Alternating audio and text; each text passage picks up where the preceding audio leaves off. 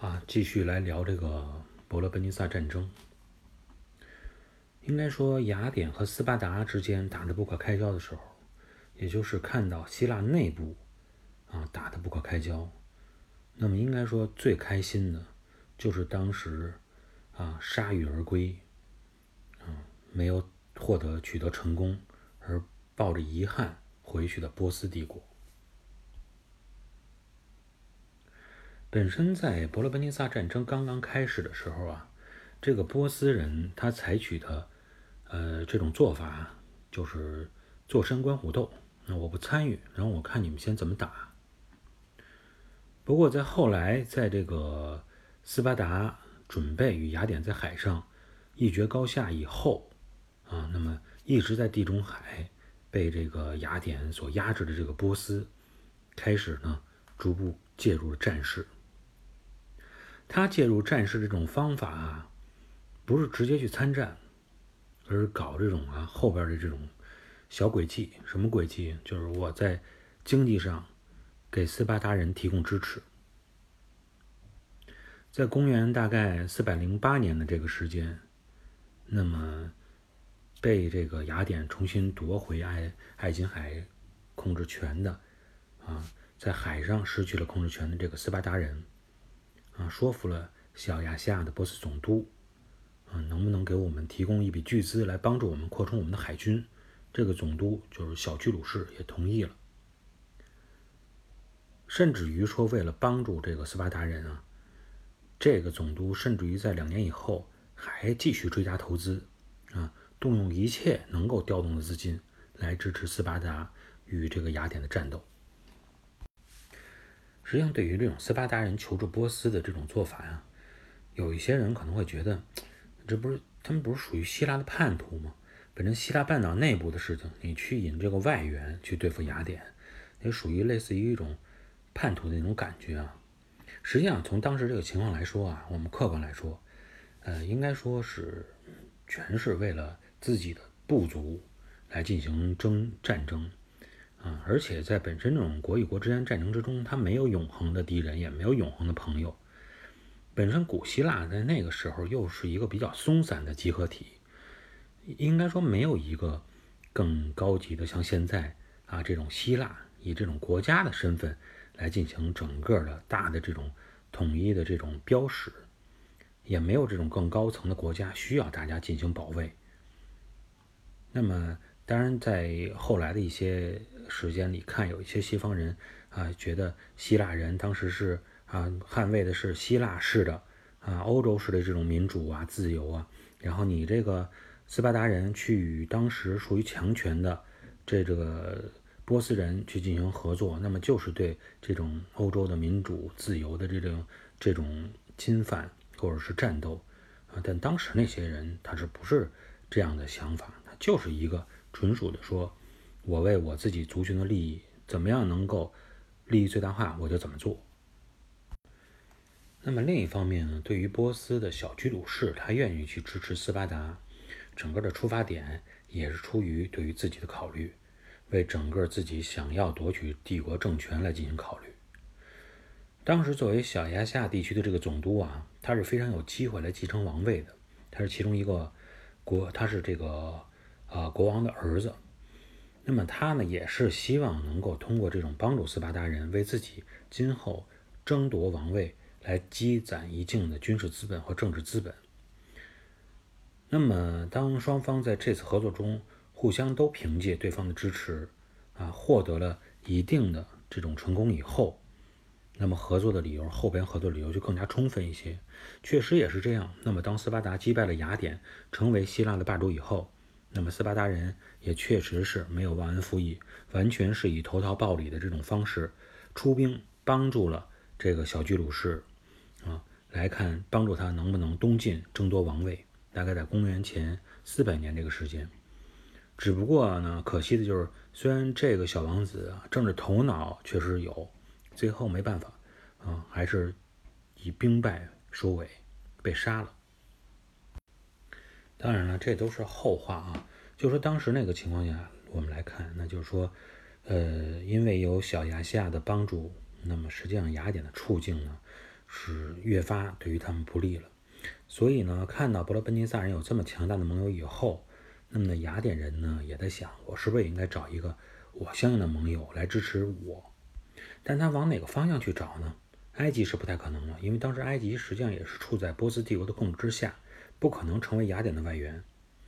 那么放眼啊，你找这个地方又能成为我的粮食补给补给地啊，资源供给地等等这些地方的话，那么除了西西里，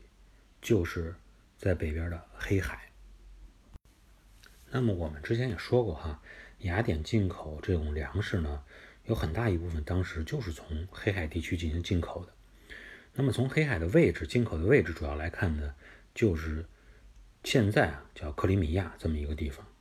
具体一点呢，当时就是目前这个克里米亚的东部啊，叫科赤半岛，还有呢包括科赤海峡东边的这个塔曼半岛这么一个位置。所以在伯罗奔尼撒战争期间呢，这一个地区统一都叫做博斯普鲁斯啊，由这么一个叫博斯普鲁斯的王国进行统治。那么一说到博斯普鲁斯，大家可能就比较熟悉了，从地图上也能看得到啊。黑海进入地中海所穿越的第一个海峡就叫博斯普鲁斯海峡。实际上，这个海峡那么与它南边一点点的这个呃海峡也是对应的，就是与伊斯坦布尔相邻的这个海峡。啊，就是达达尼尔海峡。那么从整个的气候条件来看，确实说是在古典时期，包括现在啊，克里米亚还有周边地区啊，气候都是属于比较干冷、降水比较少的这种草原地带。但是呢，这个气候并不妨碍在它纬度相对低一些的黑海沿岸地区，能够使它的气候更加稍微温暖一点的这个黑海沿岸地区啊。凭借它肥沃的土黑土地，来发展出成熟的农业，这是没问题的。虽然那个地方确实也是属于降水比较少，不过呢，它种的不是水稻，它种的是小麦。本身的小麦相比较水稻来说，它的需要水资源就相对较少。一般的年平均降水量达到呃三百到七百之间这么毫米，有这个降水量的土地就可以种植小麦。那么实际上，黑海北岸这个地区基本上就能达到三百以上这么一个最低标准。所以说呢，有这么一个最低标准了，降水量了，小麦种植呢就有了它的这种丰富的，凭借它的黑土地有了丰富的收获啊，非常好的收获。那么对于希腊人本身自己来说，你波斯普鲁斯地区，他一直觉得是色雷斯人北上开发出来的，所以在伯罗奔尼撒战争期间。啊，希腊人自己也开始尝试向克里米亚半岛进行移民，建立一些贸易据点，以利于后边的这种资源的补给更加顺畅。那么，对于雅典来说，当埃及已经不能跟它成为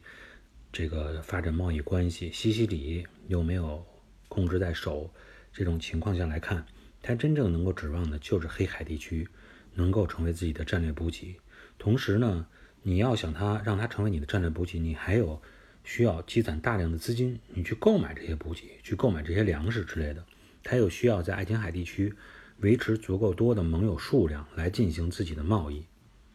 应该说呢，这个战略诉求本身也没有什么矛盾。对于雅典来说，你只是要做好一件事，就是保证你的海军足够强大，能够在地中海。整个的海洋上拥有自己的海军势实力就可以了。但问题呢，达到这么一个诉求都有点力不从心了。因为伯罗奔尼撒不仅说是拥有西西里的支持，而且呢还获得了小亚细亚半岛的亲力支持，而导致后边希腊海军那么遇到了很大的麻烦。客观来讲，波斯人的。啊，黄金确实是能够让斯巴达人得以扩充舰队，但是不论任何时候啊，对于一个海军来说，你扩充舰队啊，舰只船数增加啊，舰体规模扩大，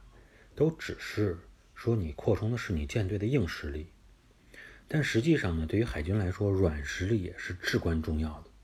这也就是当时为什么希波战争的时候，虽然波斯海军的这种舰只种啊，这个支数，还有这种种类啊，包括你的这种规模呀，都要大于啊雅典，但最终呢，也是不敌雅典，就是这个原因，就因为他对海上的经验积累是非常重要的，对于一个海军来说。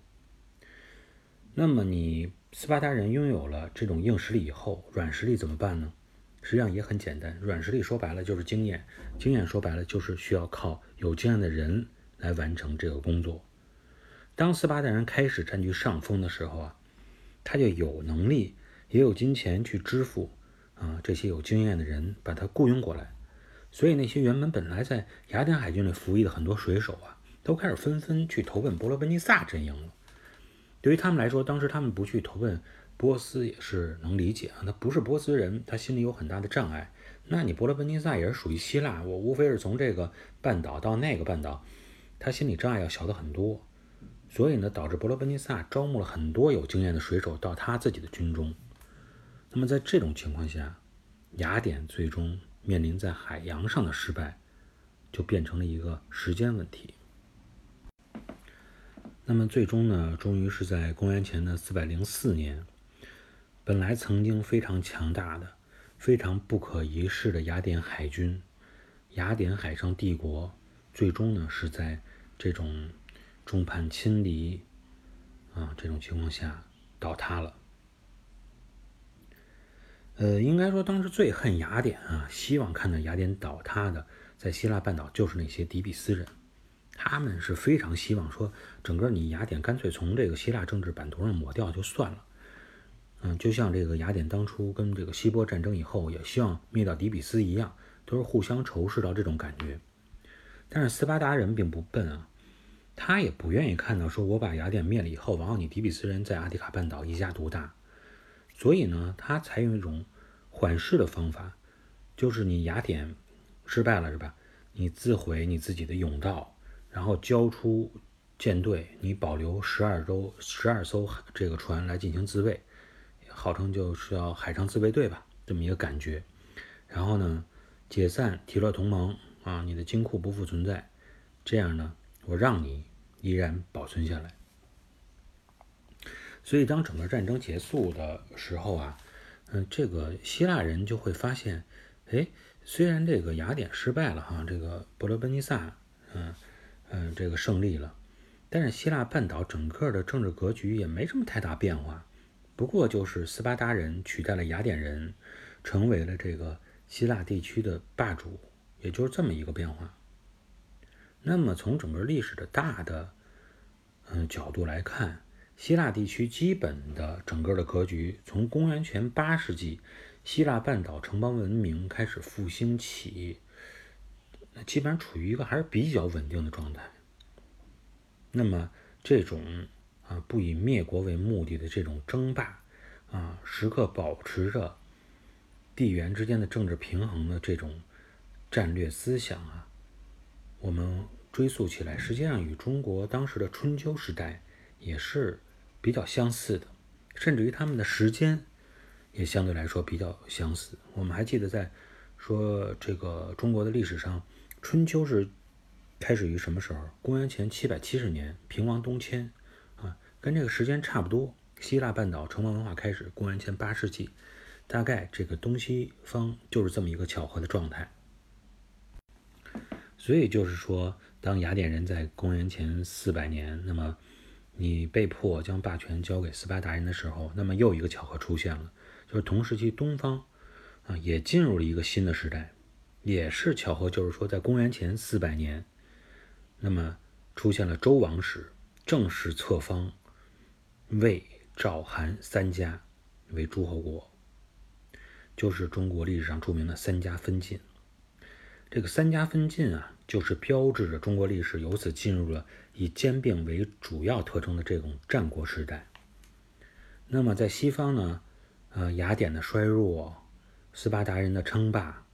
以及底比斯人的崛起，也形成了这么一个半岛上三方三足鼎立的这么一个格局。那么在同一时期非常有意思，东边七国争雄的战国时代开启，那么希腊《三国演义》的战国时代也开始进入了这种呃上演的状态。又一次，又一个巧合出现了，感觉非常有意思。虽然双方并没有任何的沟通，但是在一个地球上的两个不同的大洲，同时上演着同样的一出戏。那么，抛开这些巧合，我们先不谈啊，我们还是把眼界回到希腊半岛，就会发现，在希腊半岛内部权力啊。有一定的稳固平衡以后，那么他们与波斯之间的矛盾又再次出现了。就是斯巴达人啊，从雅典首都接过这个统治权以后，那么实际上小亚细亚半岛那些希腊殖民地的归属问题，仍然是斯巴达人与波斯人之间的矛盾，跟当时希腊与波斯人之间的矛盾没有任何区别。那么公元前四百年的时候，那么。实际上又是促成这种斯巴达人与波斯人结盟的这小居鲁士，之前不是说这个争位失败被杀了以后吗？那么斯巴达人也就不再顾及任何情面了，随之呢正式与波斯进入了决裂状态。那么对于斯巴达人更为麻烦的一点呢，就是说当他们与波斯人开始进行争夺的时候，那底比斯又开始崛起了，甚至于底比斯为了让自己变得强大，当时他的死敌是雅典。跟雅典势不两立的，也开始联合自己的死敌雅典，开始策反伯罗奔尼撒同盟中的柯林斯，准备他们一起来反对斯巴达的霸权。那么，在整个这种内外交困的一个状态下，本身又没有什么太多经验的这个斯巴达人，最终霸权呢维持不了太长的时间，大概也就维持了三十年左右。在公元前的三百七十年，那么底比斯人。啊，攻入了斯巴达，并且呢，随后解散了伯罗奔尼撒同盟。当然，底比斯人的这个霸权也不是那么稳固。很快呢，雅典人联合斯巴达人挑起了对底比斯人的战争。双方很快在公元前的三百六十一年又进行了一场大战。那么，整个呢，当时在希腊半岛上就是这么一个状态。啊，三国争雄，三国之战啊，始终使整个希腊地区处于这种一地鸡毛的这种分裂状态。那么就是在这种状态下啊，东方的啊古中国又出现了一个事件，就是秦国通过商鞅变法，在公元前三百五十六年，开启了整个统一的进程。那么，至于西方的希腊半岛到底有没有再一次与东方我们这个古中国有这种重合、机遇的巧合，他们又是怎么样来进程的？我们在下一期的节目里呢，跟大家继续来分享。感谢各位的收听，今天节目就到这里，再见。